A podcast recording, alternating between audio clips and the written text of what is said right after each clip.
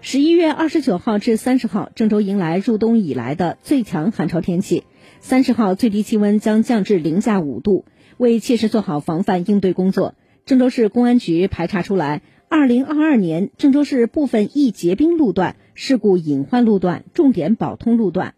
主要有郑州大道黄河立交、郑州大道金水立交、陇海路松山路、京广中路隧道、花园路农业路上下槽口等二百零三处。